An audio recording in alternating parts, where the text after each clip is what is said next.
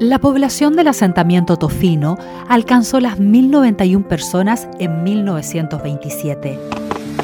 De ellas, 508 trabajaban para los gringos, la compañía Bethlehem.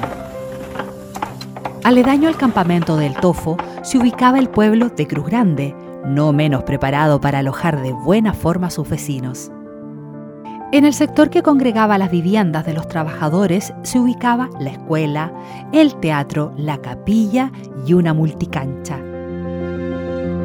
La pulpería es un ícono de cualquier asentamiento minero y en el pueblo de Cruz Grande también había una, la sede sindical y un retén de carabineros. La salud de los residentes locales estaba bajo la guarda de una botica o dispensario que funcionaba al amparo y dependencia del Hospital del Tofo. En el centro del pueblo, y cómo no, se encontraba la cancha de fútbol, que al igual que en el Tofo, constituía la más popular entretención de los trabajadores del pueblo de Cruz Grande.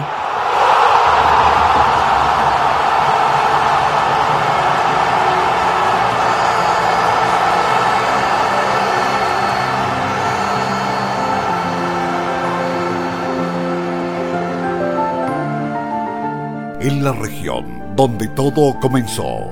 CMP y Mi Radio presentaron Memorias de Tierra Minera, una mirada a la minería regional, desde Domeico hasta hoy.